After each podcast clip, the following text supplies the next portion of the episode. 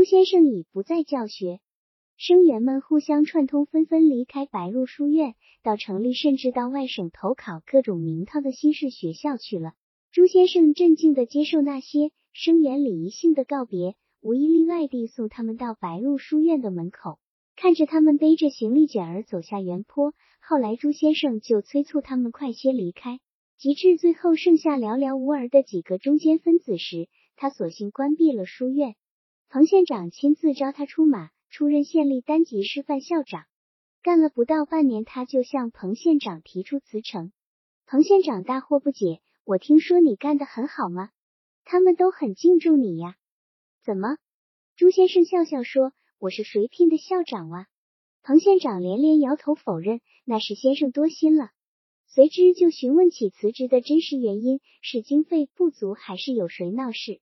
如果有捣蛋的害群之马，把他干脆解聘了，让他另择高枝儿就是了，何必自己伤情动气辞职？朱先生朗然笑着否认了县长的猜疑，自嘲地说：“原因在我不在他人，我自知不过是一只陶钵。”彭县长一时解不开。朱先生解释说：“陶钵嘛，只能见骨，于今人已毫无用处。”彭县长诚恳的纠正说：“先生大字签了，这样吧。”你干脆到县府来任职。朱先生摇摇头说：“我想做一件适宜我做的事，恳请县长批准。”彭县长畅快他说：“只要先生愿意做的事情，可以去做。如需卑职帮忙，尽管说出来。”朱先生就说出经过，深思熟虑的打算：“我想重修本县县制。”朱先生重新回到白鹿书院，组织起来一个九人县制编撰小组，自任总撰。另八位编撰人员全是他斟酌。再三筛选的财富八斗的饱学之士，有他旧时的同窗，也有他后来的得意门生，他们全是官学派，至死不渝的信奉者、追求者，是分布在县内各乡灿若晨星，却又自甘寂寞的名士贤达、仁人君子。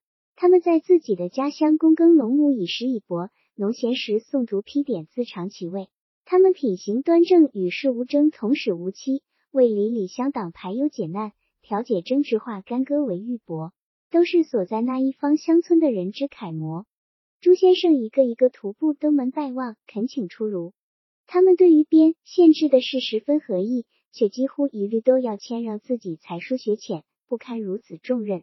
既然朱先生偏爱器重，当然是难得的学习机会、锻炼机会，也是为本县贡献微薄心力的机会。他们和朱先生聚集在自录书院。开始了卷帙浩繁的庞大工程。他们批阅历代旧制，质疑问难，订正谬误，删繁补缺，踏访民间，工作细密而又严谨。黄昏时分，他们漫步于原坡河川，赏春景咏冬雪，或纳凉于庭院浓荫之下，谈经论道，相得益彰。他们感激朱先生把自己从日趋混沌纷扰的世事里拉出来，得到了一个最适宜生存的环境和最可依的工作。伏天一个入热难熬的傍晚，树叶纹丝不动，湿热的气流从低洼的河川里膨胀起来，冲溢到原坡的沟壑间，令人窒息。朱先生和他的同仁们坐在院子里纳凉，书院四周和院庭里高可参天的古柏、古槐和银杏树，层层叠叠的茎叶遮挡着的人的光焰，在酷热喧嚣的伏天，独辟一方清爽宜人的乐土福地。彭县长走进院子。慨然道：“这大概是全中国最宜人的一坨地方罗。”朱先生和诸位同仁一起站起来，礼让彭县长坐下。朱先生说：“彭县长难得闲暇。”彭县长苦笑着摇摇头，自嘲他说：“卑职县长徒具虚名，实实在在只是一名粮墨官儿了。”近日，乌鸦兵的一个团长带着百余名士兵进驻本县，指挥一切，领导一切。实际上是一切都不领导也不指挥，只是领导指挥为维西安城的二十万人马征集粮草。彭县长以及他的全部官员都围绕着梁墨一件事奔忙。他气愤，他说：“这些乌鸦兵肯定是世界上最坏的一杆子兵，他们连一年收几级庄稼都搞不清，只是没变没数地征粮。梁墨已不是征，而是硬逼，现在已经开始抢了。”百姓从怨声载道到闭口奸言，怕挨枪把子啊！彭县长说着就激愤起来。我为民国政府一届县长，既然无力回天，只好为虎作伥。想来无颜见诸位人人贤达，更愧对滋水父老啊！说时喉梗语塞，热泪涌动，在座的先生们接连发出沉痛悲苍的叹息。朱先生说：“得熬着。”彭县长说：“熬不住了哇！我的国民县府成了乌鸦窝罗，那些白腿子乌鸦从早到晚出出进进，吵吵呱呱，骂骂咧咧，满嘴粗话，浑身匪气，叫人听着个耳，看着碍眼。我出了县府大门就不想再进去。”朱先生还是重复着一句话：“还得熬着。”彭县长苦笑着说：“朱先生，我来跟你编县制行不行？”朱先生笑着说：“我敢要你吗？”彭县长发泄一通，分曹一通，倾吐一通，觉得心头松弛了，又轻声问朱先生：“乡民盛传你能打是算卦，你给我掐算一下，乌鸦啥时候飞走？”朱先生故作神秘，他说：“天机不可泄露。”喷人都笑了。彭县长又向朱先生诉要一针手记，朱先生慨然应允，取来笔墨纸砚，在院中石桌上铺开宣纸。悬腕运笔，一气呵成四个大字：好人难活。第二天清早，厨师从县城买菜回来，告诉朱先生，县城分传彭县长昨夜弃职逃走，下落不明。朱先生愣怔一下，随之叹惋，他熬不住了。未复一个雷雨之后的傍晚，暑热驱散，天雨成碧。朱先生和他的同仁们倾巢而出到原坡上去散心，享受骤雨出雾后的山川气韵。结果一个个粘着满脚黄泥，满腿湿漉漉的回到书院门房的徐秀才神情紧张的把一封信交给朱先生，说两个兵送来的。朱先生接住拆开一看，瞅着众位先生狐疑的脸色，说：“呜，狼来了。”随之吩咐徐秀才说：“你到村子里去买两只狗来，买不下就借，要大狗、恶狗。”徐秀才眨巴着眼问：“先生买狗做啥？”朱先生笑说。狼来了就得狗咬吗？随之又吩咐厨师说：“你明日给咱做一样菜，把豆腐跟肉熬成一锅。”厨师说：“肉耐火，豆腐不耐火，熬不到一起。”朱先生说：“你就往一锅里熬。”第二天，朱先生和他的八位编辑先生按部就班在各自的屋子里做事。院子里异常静谧，大家都在期待狗叫。两只蓝色锦羽的小鸟从银杏树枝上跳到房檐上。又飞落到院子里湿漉漉的方砖上，发出一串串金子似的叫声。第一声狗叫惊得两只小鸟箭一般射向空中。两只狗的叫声愈来愈疯狂，混同狂乱的吠声，在书院里的墙壁上碰撞回旋。狗咬了一阵就停息下来，大约来人推走离开了。突然，狗又疯狂的咬起来，大约来人又到门口来了。八位先生全都站在各自的窗下。瞅着大门口，又瞅瞅朱先生的书房，狗咬声又停下来。朱先生在两只狗第三次咬响的时候走出书房，疾步走过院子，左手习惯性的撩着长袍的岔口，喝退了狗，把来人领进大门，在院子里朗然喧呼：“刘军长来看望诸位，快出来迎接！”同仁们纷纷走出屋子，与一身戎装的刘军长打工作揖。刘军长说：“打扰打扰。”朱先生说：“哪里哪里，机缘难得，错失今日，怕是再也难得一睹将军风采了。”刘军长爽朗，他说：“待我坐定省城，一定常来拜望先生。”朱先生只顾招呼大家在院里石凳上坐下。刘军长问：“听说先生在编县志，县志里头都编些啥呀？”朱先生说：“上自三皇五帝，下至当今时下，凡本县里发生的大事，统都容纳。”历史沿革，疆域变更，山川地貌，物产特产，清官污吏，乡贤盗匪，劫富掠女，天灾人祸，不必躬身市民，凡善举恶计，一并在记。刘军长问：“我军围城肯定也要记人，你的限制了？”朱先生说：“你围的是西安府，不是围的滋水县，因之无权在人本质。你的士兵在白鹿原射击机征粮及粮台失火，将进入本质。”你的团长进驻本县下跑县长，这在本县史记中绝无仅有，本职肯定录记。刘军长哈哈笑起来，是吗？这个县长也太胆小了。朱先生也打趣说，县长软的像块豆腐。刘军长笑毕，说他今日来有三件大事求拜先生。头一件，围城成功进驻省城以后，将邀请朱先生给他做私人老师，教会圣书习练笔墨。因他出身草莽，识不下一箩筐大字。朱先生说：“我得先讲一条，你得脱了这身戎装，把枪扔了，我才敢办军念书习字。我比彭县长的胆子更小哩。”刘军长满口答应，一旦拿下西安，我就把枪撂到城河去，并交给旁人去带。我只做省主席一席文官。朱先生说：“那么这件事就等你进城以后再说。”第二件呢？刘军长说：“请先生赐赠一幅字画儿。”朱先生说：“我只会写字，不会画画儿。人常说诚信挥毫，心所至而毫生辉。待军长攻城成功，我定当挥毫庆贺。”再说第三件吧。刘军长不好强求，就说出第三件事来。我一进关中，就闻听先生大名，说先生能识天象，能辨风雨阴晦，能知吉凶灾变，能预测后事。请先生给我算一卦，何时围城成功？几月进城？朱先生不假思索，一口回绝：“刘军长，你进不了城。”刘军长猛扎愣住，脸色骤变，同仁们都绷紧了脸瞪直了双眼，气不敢出。朱先生随之款款的笑了。我两只柴狗把门，将军尚不得入，何况二虎乎？当作笑话说罢，就哈哈大笑起来。众位先生也都轻轻吁出一口闷气。守城的两位将军的名字里都有一个虎字，人称二虎。军人尤其忌讳这个。刘军长说：“这种不吉利的玩笑，只有先生你才敢说到我当面。”朱先生接住说：“只有军长你来。”我才有兴头儿开这玩笑，既是玩笑，且不管他。刘军长说：“那就请先生正儿八经给我算一卦，何时工程成功？”朱先生扬起头，闭上线，用右手的大拇指在另外四个指头上灵巧的弹着掐着，口中念念有词：“城里守军二万不足，城外东方二十万有余。按说是十个娃打一个娃，怎么还打不过？城里被围五个月之久。”缺粮断人，饿死、病死、战死的平民士兵落成垛子，怎么还能坚守得住？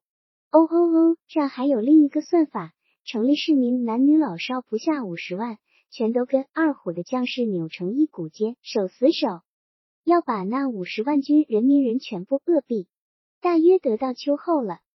对，刘军长一朱先生睁开眼说：“秋冬之交是一大实现，见血即见开交。”刘军长听了，忽然从石凳上跳起来：“先生真是神啊！见血即见开交，正应了我的命。我的字是雪雅。”朱先生当即招呼他们吃饭，厨师给每人送上一碗豆腐烩肉的菜和两个蒸馍。刘军长吃了一口，就咧着嘴皱起眉头：“朱先生，你的厨师是不是个生手外八路？”朱先生说：“这是方圆有名的一位高手名厨。”刘军长说：“豆腐怎能跟肉一锅熬？豆腐熬得成了，糊涂熬得发苦，肉还是半生不熟，嚼不烂。哈呀，竟是名厨高手！”朱先生说：“豆腐熬肉这类蠢事，往往都是名师高手弄下的。”是年初冬，围城的军队已经换上冬装，经过整整八个月的围困，仍然未能进城。刘军长眼巴巴等待着大雪降止，不料从斜刺里。杀来了国民革命军的冯部五千万人马，一交手就打得白腿鱼乌鸦四散奔逃。刘军长从东郊还是荣总指挥部逃走的时候，漆黑的夜空洒落着碎蚕子一样的雪粒儿，雪粒儿在汽车顶棚上砸出密集的刷刷啦啦的响声。刘军长忽然想起朱先生为他预卜的“见血即见开交”的卦字来，似乎那碗熬成糊涂、熬得发苦的豆腐。和生硬不烂的肉块也隐喻着今天的结局。慨叹这个老妖精。朱先生后来在县志历史严格卷的最末一边，民国记事里记下一行：镇松军残部东逃过白鹿原，烧毁民房五十七间，枪杀三人，奸淫妇孤十三人，抢掠财物无计。杨排长和他的士兵从白鹿镇初级小学校撤走时，没有给田福贤打招呼。田福贤睁开眼睛时。立即感觉到奇异的寂静，他穿上棉袄，登上棉裤，跳下床来。院子里落着一层薄薄的雪花。他双手系着裤带，用肩头低开隔壁教室的门板，不由得哦了一声，就停在门槛上。士兵们已不见踪影。靠墙并拢的一排课桌上，留着铺垫的稻草帘子。那些帘子是不久前由他从滋水川到产道区征收起来，用牛车拉上白鹿原来的。被褥揭光了，桌底下扔着穿洞的破鞋、朽断的裹腿布条、破旧的烂衫子、烂裤头。他转身奔到杨排长住的单间房子，床板上也只留下一张稻草帘子，桌上、地上七零八落，扔着征集粮草的名单和条据之类。他断定这是永远的逃离，而不是暂时的撤退。他一脚踢翻了木炭盆架，炭灰里滚出几粒枣核大小的红红的炭块。他疾步赶到陆子霖家来。子霖，赏不到你的宝，仗所议事。田福贤说：“咱们当狗的日子到今日个为止，咱们当狗的日子到此为止。”田福贤在赏物召集的议事会上重复了这句话。这杆子乌鸦兵把人折腾够了。九位相约再也压抑不住，敞开嗓子嘲骂那一杆子和南蛋全是瞎熊，诅咒他们注定不得好死。狗的比方虽然刺耳，却很准确。杨排长和他的白腿子乌鸦飞来白鹿原的整整八个月时间里，田总相约以及属下的九位相约实际都成了供杨排长驱遣的狗。他带着他们任村领路，到一家一户庄稼汉门楼里去催逼粮食草料。田总相约在杨排长眼下常常流露出狗在凶残暴力的主人面前的那种委屈。他们九个相约又何尝不是？无奈的狗的眼色，田福贤很理解属下的心情，让他们把当狗的委屈、酸心和愤恨宣泄出来。整个白鹿原此刻都在宣泄着愤怒。白腿子乌鸦兵逃跑的消息像风一样迅速刮过大大小小的村寨，愤怒的宣泄随之就汹涌起来。被烧的房子、被残害的死者和被奸淫的女人，很自然成为人们议论的话题。田福贤郑重他说：“有两件急迫的事要做，一是给遭到逃兵烧杀奸掠的人家予以照顾；二是白鹿仓被烧毁的房子该修建了。”接着讲出了对这两件事的具体构想。乌鸦兵逃走时来不及带走住存在学校教室里的粮食，正好可以用作这两项大事的开销。各位相约回去发个告示，告知乡民到山里去钱木料，账船两根，复卖一升。张五船一根一升，领条一根三升，独里一根五升，其余大梁担子柱子按材料论卖。推土和泥搬土坯拉砖抛瓦，一应打下手做小工杂活的每日公粮一升，管三顿饭。这样亏不亏下苦人？九位相约听罢，全部惊叹杂胡起来。这样宽厚的工价，无异于施舍赈济，怕只怕进山捐木料和前来做小工的人要碰破头了。有人怨总相约心太善了，甚至可能要坏事，全部涌来混饭吃，谁管得住？田福贤雍容大度的一挥手说：“只要大家觉得不亏待乡民就成了，旁的事甭担心。”关于照顾灾难户的事，田福贤是在听到各乡约谈到他们那里发生的事以后才想到的。他昨晚睡在小学校里，一无所中，所以一时拿不出具体方案。九位相约经过一番商议。决定对遭到人劫的三十多户人家视其损失大小，给予五至八斗不等量的补偿；而在对那十几个被奸污的妇女的家庭要不要照顾的问题上发生了意见分歧。田福贤最后出来定夺，以不予照顾为好，避免这样的丑事因为照顾而再度张扬。白鹿原骤然掀起一番短暂的进山前扛木料的风潮，强壮的男人赤手空拳。三五成伙的赶进秦岭狮山，牵着用隔藤碗附着的松船或领条走出山来，在被大火烧光的白鹿仓的废墟上卸下木料，接过验收人员用毛笔草画的收条，然后赶到白鹿镇初级小学校去领取麦子。人们扛着粮袋走出学校大门时，抑制不住泛到脸上的喜悦之情。新月城福田总相约。虽然有一双凶厉的圆咕噜眼睛，却怀着一腔菩萨的善心柔肠。九位相约全部投入到这场庞大的工程里来，各司一职，或验收木料，或对付麦子，或领人施工，全部忠于职守，主动积极，而且对乡民和蔼谦恭。新任的县长已经走马上任，姓梁，县党部的牌子也正儿八经的挂在县府门口。县党部书记姓岳。田福贤经常去县里开会，就将整个工程交由陆子霖统领。陆子霖对又要去县府开会的田福贤说：“你走，你走，你尽管放心走。误了工程，你拿我的脑袋试问。”田福贤才放心的离去。陆子霖深眼睛里蕴含着微笑，走到正在盘垒地槽基础的乡民跟前，先一阵就歇一会儿抽袋烟，谁要是饿了就去厨房摸两馍。结果惹得乡民们哈哈笑起来，大家干得更欢了，没有哪个人蹭皮搓脸，好意思不到饭时去要馍吃。陆子霖又背着双手走进学校储存粮食的教室，站在粮堆前瞅着给钱木料的乡民对付麦子。粮食装满木豆后，发粮的人用一块木板沿着豆沿刮过去，高出豆沿的麦子被刮落到地上。这是粮食交易中最公正的平豆。陆子霖说：“把刮板撂了，把豆满上，上满。”人们都轻松了许多。陆子霖便又转身走掉了。从射击机表演开始，弥漫在白鹿原八个月之久的恐怖气氛很快消除了。田总相约和他属下的九个相约宽厚仁德的形象也随之明朗起来。赶在数九地洞之前，白鹿仓废纸上的一排新房全部竣工，坍塌的上围墙的豁口也补修浑全，破旧低矮的大门门楼换成砖砌的四方门主，显现出全新的景象。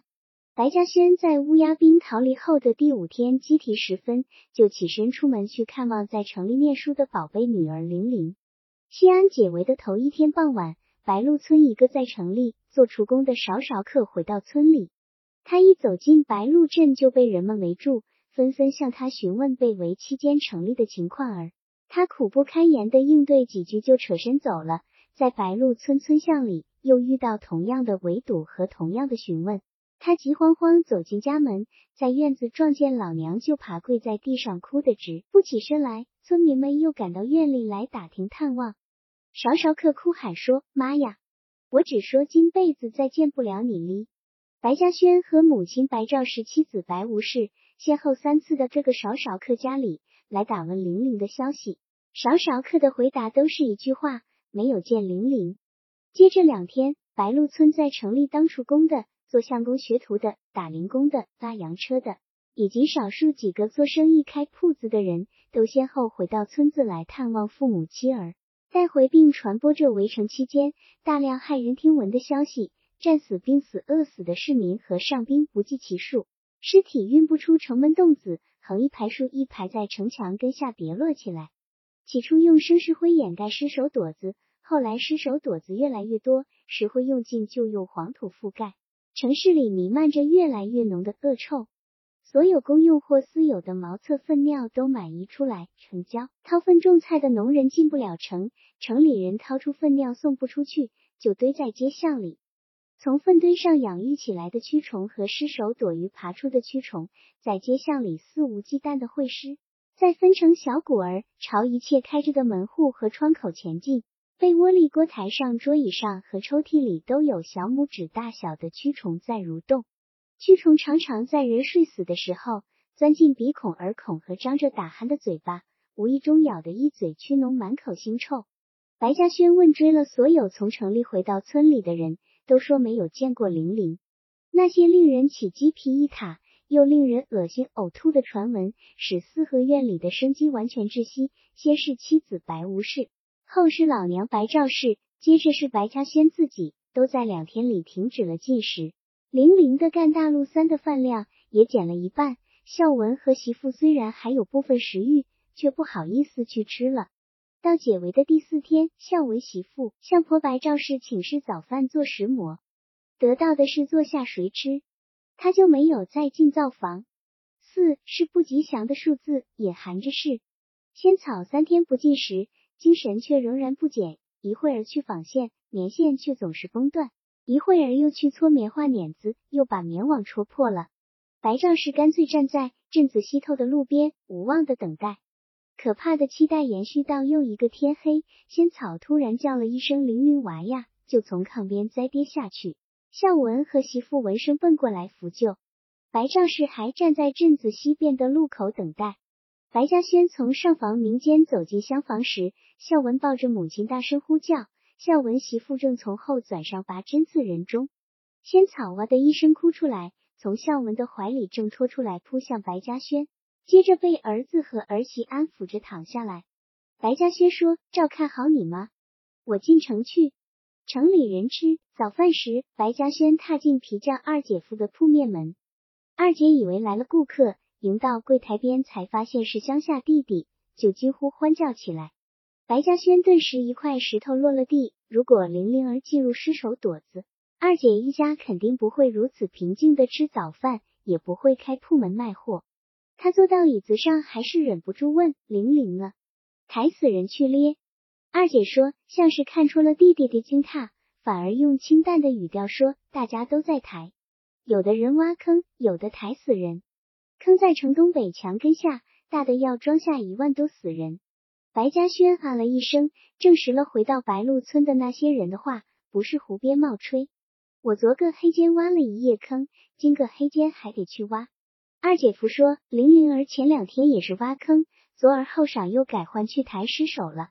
一边挖一边埋，好些尸首只剩下骨头架子，分不清谁的胳膊谁的腿，一混子装到架子车上拉去埋了。白嘉轩对这些事已经麻木，只抱怨说：“二姐、二姐夫，你俩人也真是凉凉性子，咋就想不到叫玲玲回乡下去？他婆他妈都三四天水米，不尽快急疯了。兄弟，你这人原来不糊涂会想事的吗？你想想，玲玲在我这儿能出啥事？”万一出点事，我还能不给你说？娃没回原上，就是娃平安着哩吗？皮匠姐夫说：“你咋连这点窍道都翻不开？”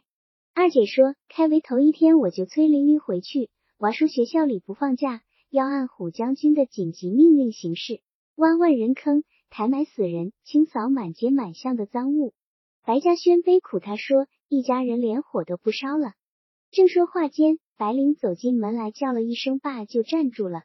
他看见了父亲一双红肿怕人的鼓出的眼睛。白嘉轩一扬手，就抽到他的脸上，为你显忽而送了三个人的命。白灵捂着脸分辨说：“爸，你打我我不恼，可我托赵海爷爷给你捎回话去了呀。”白嘉轩这时才知道，陆太恒早已来过城里看望上学的孙子赵海。他这时才认出站在玲玲旁边的青年。便是陆子霖的二儿子赵海，陆兆海有些羞怯的笑笑，正是说话是捎回去了。陆兆海穿着一件藏青色制服，头上戴一顶圆制帽，硬质的帽舌上蒙有一层黑色光亮的面，深陷的眼珠和长长的睫毛显示着陆家的重系特征。玲玲跟陆家的二小子怎么会在一起？白嘉轩心生疑惑，随之闻见玲玲和陆兆海身上。散发出的怪味儿，那是尸首腐烂的气味，令人闻之就恶心，一下子证实了二姐大说的抬死人的话。他说：“把衣服换了，把手上的死人气味洗掉，跟我回原上。”白灵说：“尸首还没抬完，还在墙根下烂着，我怎么能走？”白嘉轩说：“等你把城里的死人抬完了，回家正好跟上，抬你婆和你妈的尸首。”白灵说：“你回去给婆跟妈说，我好好的，没伤没病，他们就不急了，也就放心了。”陆兆海插嘴说：“叔，白灵当着运尸组的组长，他走了就乱套了。缓过一礼拜，运完尸首让他回家。我也早想回咱原上，俺们俩一块回去。”白嘉轩并不理睬赵海，生硬的对玲玲说：“好啊，玲玲，你敢不听我的话？”白灵说：“爸呀，我不是不听你的话。”你看看，那么多人战死了、饿死了，还在城墙根下烂着，我们受他们的保护活了下来，再不管他们良心不安呀。我实话实说了吧，一礼拜也回不去，尸首抬完了、埋完了，还要举行全城的安灵祭奠仪式。正在挖着的万人坑将命名为革命公园，让子孙后代永远记住这些为国民革命献出生命的英灵。白嘉轩吃力的听着这些稀里糊涂的新名词，脑袋都木了。白灵说：“二姑给我取俩馍，我得走了。爸，你歇一天脚，明儿个回去。”白嘉轩想挡却没有再挡，看着二姐给玲玲和陆家那个二货拿来了馍馍，俩人就出门去了。二姐说：“娃说的也对着哩，尸首不早点抬了埋了，活人谁能受得了？快放寒假了，我跟玲玲还有你的两外甥女儿。”一块回原上去，我也想咱妈了。白嘉轩却直着眼珠追问陆家那个二货，跟着玲玲前前后后跑啥哩？二姐猜知了他的意思，说人家是同学，又是革命同志，你那些老脑筋见啥都不顺眼。白嘉轩说：“二姐，你甭跟着瞎叨叨。我挑明了说，你给他说念书就一心一意念书，甭跟陆家二货拉拉扯扯来来往往。”白嘉轩草草吃了早饭，就告别了二姐和皮匠姐夫。天黑定时，踏进了白家的门楼。四合院里已经恢复生气。他昨晚背着搭链走后不久，陆太恒就把玲玲安然无恙的话捎到了。仙草和母亲解除了沉重的负担。反而更加思念女儿和孙女，甚至提出俩人结伴去城里看看玲玲瘦了还是胖了。白嘉轩说：“谁也不用去，去了也是白去。咱们为他担惊受怕，显忽儿把心熬干，他可是谁也不想，只忙着抬死人埋死人。我远远跑去了，那贼女子连跟我多做一会儿的功夫都没有，那是个海兽。”陆兆海和白灵在街巷里。一边走着，一边嚼着馍，装着尸体的架子车擦脚而过，洒下满路的浓血肉汁。他们已经闻不见腥味儿，大口嚼咽香甜的馍馍。陆兆海说：“白灵，嘉轩伯好像讨厌我，那很正常。”白灵说：“他现在更讨厌我，你还看不出来吗？”陆兆海说：“我一看见嘉轩伯就心切，我自小好像就害怕大伯，我今日猛不防看见大伯。”好像比小时候更心切了。白灵说：“切处有鬼，你肯定是心怀鬼胎。”陆兆海说：“白灵，你听着，如果我壮起胆子跪到大伯脚下叫一声岳父大人，你说大伯会怎么样？”白灵撇撇嘴说：“他把你咋也不咋，可他会一把把我的脖子拧断。”陆兆海说：“那我就会再叫一声岳父大人，你放开白灵，把我的脖子拧断吧。”你信不信？我肯定会这样说这样做。白灵佯装叹口气，那好，我们都等着拧断脖子吧。现在，革命同志，快去抬尸首。他们走到城墙跟下尸体垛子跟前时，正好吃完了两个馍馍，拍拍手就去搬尸体。围城不久，教会学校就停办了。白灵在街上碰见了陆兆海，俩人对视了半天，终于认出同是一个村子里的乡党。陆兆海说，他所在的中学也停课了，学校里临时办起了国民革命培训班，培训军人、市民、学生和一切有志于革命的人。白灵跟赵海参观了他们的学校，才觉得自己所在的女子教会学校有点可怜。陆兆海怂恿他不妨去培训班听听热闹，他就去了。陆兆海悄声告诉他，讲课的这位教员是我们原先的国文教员，是国民党员。又以同样的口吻告诉他说：“这位教员原是我们的英文教员，是个共产党。”白灵问：“你说国民党和共产党哪个？”陆兆海说：“都差不多，两党合作一致推进国民革命。”白灵从此天天来培训班听讲。有一天对赵海说：“我决定转学到你们学校。”陆兆海说：“我已达到目的。”那天晚上，赵海送白灵回家。忽然问白灵：“你想不想参加一个党？”白灵说：“想。”你想不想？或者你早已参加了？陆兆海说：“我也没有。”咱们商量一下，参加哪个好？白灵说：“不，咱俩一人参加一个。”陆兆海说：“这样好，国共团结合作，我们俩也。”白灵说：“国和共要是有一天不团结不合作了呢？我们俩也。”陆兆海说。我们继续团结合作，与背信弃义的行为作对。白灵说：“那好，你先选择一个，剩下的一个就是我的了。”这样吧，陆兆海掏出一枚铜元，说：“有龙的一面是国，有字的一面是共，你猜中哪面算哪个？”白灵觉得很有趣，从陆兆海手里拿过铜元看了看，说：“我来抛，你先猜吧。”陆兆海点头同意了。白灵又发觉了这个。默契游戏中的漏洞，如果咱俩都猜中了一面呢？陆兆海说：“那命中注定，咱们就参加同一个党。”白灵把铜元郑重的在手心抚了抚，再抛到有亮光的地面上，让陆兆海猜。陆兆海说是字，白灵说：“我猜是龙。”两人同时蹲下去，借着店铺门里泄出的灯光观察，铜元正好显示出一条龙的图案。两人哈哈笑着跳起来。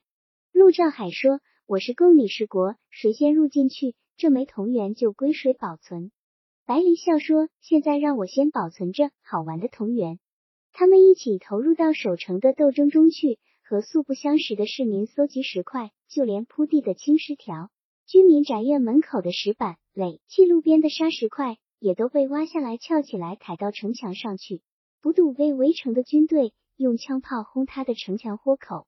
陆兆海有一次抬石头上了城墙，围城的士兵打起枪来，子弹击中了右胳膊。险乎己送命，白灵几乎天天都到临时抢救医院去看望他。白灵问：“你害怕不害怕？”陆兆海说：“不害怕，真的。”白灵说：“你在我跟前吹大气，充好汉。”陆兆海抚着绷扎的胳膊说：“这一枪把我打急了，我现在告诉你，我决定从军。当然，我还是想把中学念完。我要是害怕，怎么会做出这个决定呢？”白灵歉然笑笑说：“我说着玩的，怎么就当真了？”陆兆海即将出院的时候，学校的那位英文教员来看望他时，正式通知他：“你被接纳为中共党员了。”白灵掏出尹那枚铜元递给陆兆海，陆兆海在手里抚摸了一会儿，又交给白灵说：“你保存着好。”两人推让的当儿，英文先生转着好奇的眼睛，定情物。陆兆海和白灵都红了脸，却极力否定说不是，他更有深意。同源最后还是留在白灵的掌心里。陆兆海康复后就编进了由学生、市民和手工业工人混成的准军事战斗队伍，接受军事训练，随时准备补充到守城的国民革命军的营垒里去。和白灵见面的机会很少了。白灵后来被抽调参加了文艺演出队，到守城的兵营和市民中间宣传鼓动，几次爬上城墙为趴在掩体下的士兵唱歌。有一次演出给他留下最深刻的记忆，他在被慰问的民兵中看见了陆兆海，那枚铜元装在他贴身的小口袋里，无论走到什么地方演出，跳起来舞起来的时候，那枚小铜元就轻轻撞击他刚刚隆起的小小的乳房。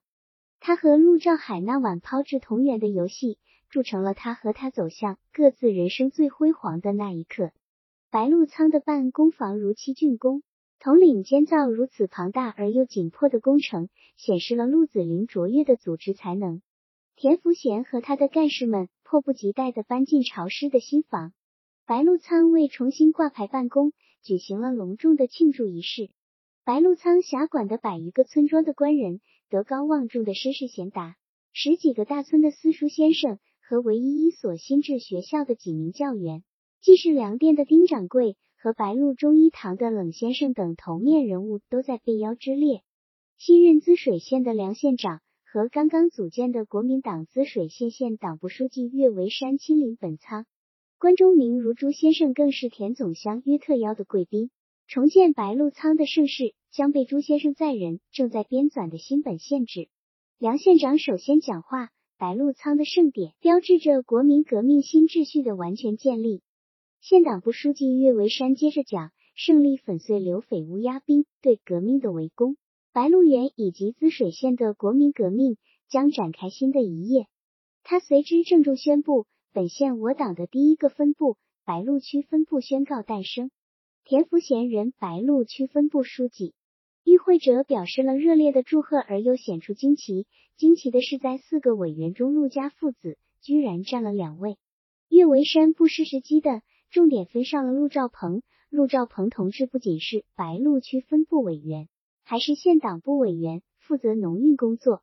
陆兆鹏同志是共产党员，一嗡嗡嘤嘤的议论顿时腾起，百余双眼睛一齐射住陆兆鹏。陆兆鹏尽量做出坦然自若的神情，却总是显得不大自然。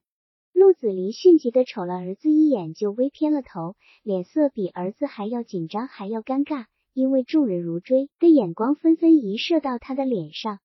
近日里，乡村里悄悄流传着共产党是红头发红眼睛的妖匪，供人家房，供人家田地，供人家骡马牲畜，尤其是供人家婆娘女子的威严。乡民们感到比白狼可怕多了，可是谁也没有见过一个共产党。岳维山里让陆兆鹏讲话，会场骤然清静下来。陆兆鹏憨里憨气的笑着说：“诸位乡党，大家都多瞅我一眼，看清我跟你们以及你们的子弟一样，都是黑头发、黑眼睛、黄皮肤就行了。好了，岳书记，你继续讲吧，我就开这一句玩笑。会场顿时轻松活泼了，夹杂着释然化疑的笑声。岳维山雍容大度的笑笑说：“陆兆鹏同志又是国民党员，共产党和国民党是同志是兄弟，共同推进国民革命。”说着，抓住坐在旁手的陆兆鹏的手站立起来，两只挽着的手形成一个拳头高高举过头顶，停留在空中，显示着团结的真诚，象征着擎天立地的力量。这个生动的画面摄人。每一个与会者的眼睛储存于他们的脑底，并为后来完全相反的结同发出历史性的感叹。会议之后，朱先生顺理成章的跟着白嘉轩去看望老岳母。他向岳母白兆氏问了安，就急说：“阿丫妈，枪我饿坏了，快给我熬一碗包谷散子吧！你熬的那么又粘又香的散子，我再没喝过。”白兆氏亲自下到厨房，阻止了儿媳仙草，又阻挡了孙媳。亲自添水烧火，服下散子，放进碱面儿，一会儿紧火，一会文火的熬煮起来。朱先生在庆典仪式之后的丰盛的宴席上，只是礼仪性地点了几下快鱼就离开了。他不是出于清高，而是他的胃肠只能接受清淡的五谷菜蔬，却无法承受荤腥海味。白嘉轩满脑子都是疑问，迫不及待的问姐夫：陆家父子俩全是委员。陆家赵鹏又入国又入共，骑双头马，又是白鹿仓，又是区分部。田福贤是总乡约，又加个区分部书记，又是国民党，又是共产党。啊呀呀！我这脑瓜子里全给搅成一锅浆子咧。朱先生听了，咯咯咯朗声笑了。你种你的庄稼，你务你的牛犊儿如驹儿就对了。你把那些名目、那些关系揣摩清了，有啥用场？我都不大摸马的清。你伤那个脑筋做啥？国民党和共产党都开宗明义要给民人办好事，扶助工农，你只管放心过你的日子就是了。白嘉轩心悦诚服的点点头，却仍然止不住发问：哥呀，我心里总是毛乱草似的。俗话说，一个槽槽拴不下两匹叫驴，一窝蜂里容不得两个蜂王。岳麓二人挽着举到头顶的拳头分开了，咋办？朱先生听了更不经意地大笑了，哈呀，兄弟，咱妈给我把包谷散子端来了，我可不管闲事。无论是谁，只要不夺我一碗包谷散子，我就不管他弄啥。陆兆鹏不再是一位校长，而是他公开的共产党身份招引的一切人注目。他仍旧住在白鹿镇小学校里，仍然身兼校长职务。学校已经恢复上课，刚开始他还不大习惯。利用公开的身份进行活动，韩裁缝的身份没有公开，仍然像个手艺人那样穿着蓝布围裙手脚，并用在喳喳响着的缝衣机器上。陆兆鹏和他的工作关系不仅是秘密的，而且是单线的。那是一个绝对忠诚的战友同志。陆兆鹏充分利用合法的身份加紧工作，只是在处理需的极端保密的事情时，才交给韩裁缝。白鹿仓的庆典宴席结束后，父亲陆子霖不大好意思的到他跟前，暗示他回家去一趟，他有话说。陆兆鹏说：“我知道你想跟我说啥话，缓几天吧，我现在事情太忙。”陆子霖鼓了鼓嘴就转身走了。陆兆鹏现在确实忙，中共陕西省委的全会刚刚开罢，党的决议亟待贯彻。今冬明春要掀起乡村革命的高潮，党的组织发展重点也要从城市知识层转向乡村农民，在农村动摇摧毁封建统治的根基。党在西安已经办起农民运动讲习所，每期三月轮番培训革命骨干。他决定把分配给滋水县的十个名额全部集中到白鹿原上，正好可以从每个保障所选送一个。避免撒胡椒面似的把十个人撒到全县。这一构想刚刚形成，黑娃黑夜里突然闯进他的校长办公房，一进门就瞪着黑乌乌的眼睛问：“老天爷呀，没看出你是个共产党？”一下子倒把赵鹏问愣住了。黑娃现在受雇于二元子上一户人家，给人家斩牙挖土打窑洞，知道满园都在摇铃班，传说着他的朋友是共产党。雇主在吃晚饭时问他：“陆湘约的共产党后人的是红眼睛、红头发的杨种。哈呀我说啥杨重不杨重的？他官名叫赵鹏，小名叫栓牢，跟我一个桌子念书，给我吃过冰糖，跟咱一模一样，是黑头发、黑眼睛的土种。黑娃津津有味的复述着，赵鹏听着就在黑娃腰里戳了一拳头，笑得几乎岔气。好好好啊，黑娃，你说的真好，我们都是土种，转一个音就是土著。黑娃又瞪着眼问我，只知道你是白狼。咱们烧凉台时，你说是白狼，白狼就是共产党。那韩凤是不是共产党？陆兆鹏骤然变色，虚道：“黑娃，你记住一条儿，咱俩以后说话只说咱俩的事，旁人的事甭问也甭打听。”嘿，娃窝住心儿不大欢愉了。赵鹏说：“我正想找你哩，你来了正好。”随之把物色他去参加农讲所的事说了。黑娃听了不感兴趣。欧呀。我这回可不想跟你跑了，乌鸦兵跑了，进不进祠堂的事也过去了。我想蒙着头闷住，生下几年苦，买二亩地，再盖两间煞房，保不准过两年添个娃娃，负担更重了。我已经弄下这号不要脸的事，就这么没脸没皮活着算球了。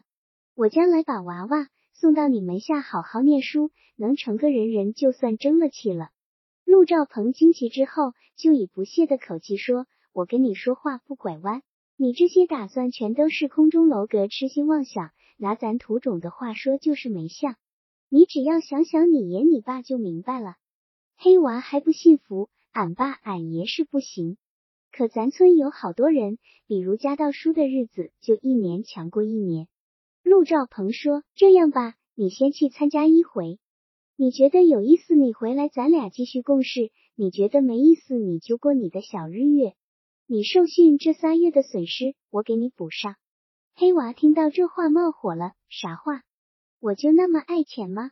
我还顾虑我识不下几个字，又是个猪脑子，人家说啥念啥，怕是解不开记不下。陆兆鹏说：“那不要紧，能解开多少算多少，能记下多少算多少。